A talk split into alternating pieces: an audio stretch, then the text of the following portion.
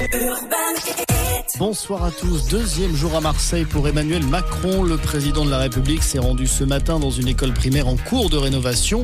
Il a notamment évoqué la question du temps scolaire, ouvrant le débat sur la durée des vacances estivales pour les élèves. Le chef de l'État s'est rendu ensuite à l'hôpital d'instruction des armées Laveran pour un échange avec les soignants. Il a annoncé une aide supplémentaire 240 millions d'euros pour l'APHM, les hôpitaux universitaires de Marseille. Près d'une semaine après l'effondrement d'un immeuble dans le 5e arrondissement à Paris, un corps a été retrouvé dans les décombres rue Saint-Jacques aujourd'hui.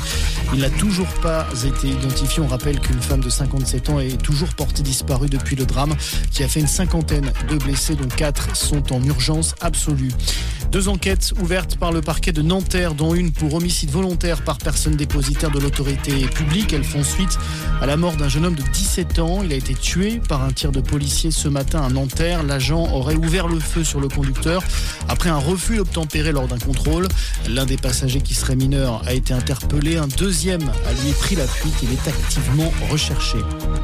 En bref, le nombre de demandeurs d'emploi quasiment stable au mois de mai en France. Le chômage a légèrement augmenté, plus 0,2% sur la période, soit 6 000 inscrits en plus selon les chiffres du ministère du Travail publiés cet après-midi. Un mot de l'actualité à l'étranger avec le chef de Wagner, Evgeny Prigogine, qui serait déjà arrivé en Biélorussie. L'information a été confirmée ce soir par le président biélorusse Alexandre Loukachenko. La localisation du patron de la milice russe était inconnue depuis qu'il a appelé une rébellion contre Moscou ce week-end avant de faire marche arrière. Et puis en cyclisme, à 4 jours du départ du Tour de France, la dernière équipe a présenté ses coureurs. Aujourd'hui, ils seront 8 pour Soudal Quickstep. L'équipe belge emmenée par Julien Alaphilippe, le français de retour après avoir manqué la grande boucle l'an dernier. Voilà pour l'essentiel de l'actualité. Excellent début de soirée à tous. C'est l'histoire de Lola qui cherchait une assurance pour son premier appartement. C'est aussi l'histoire de Frédéric, son oncle, qui lui a recommandé l'assurance habitation Banque Populaire.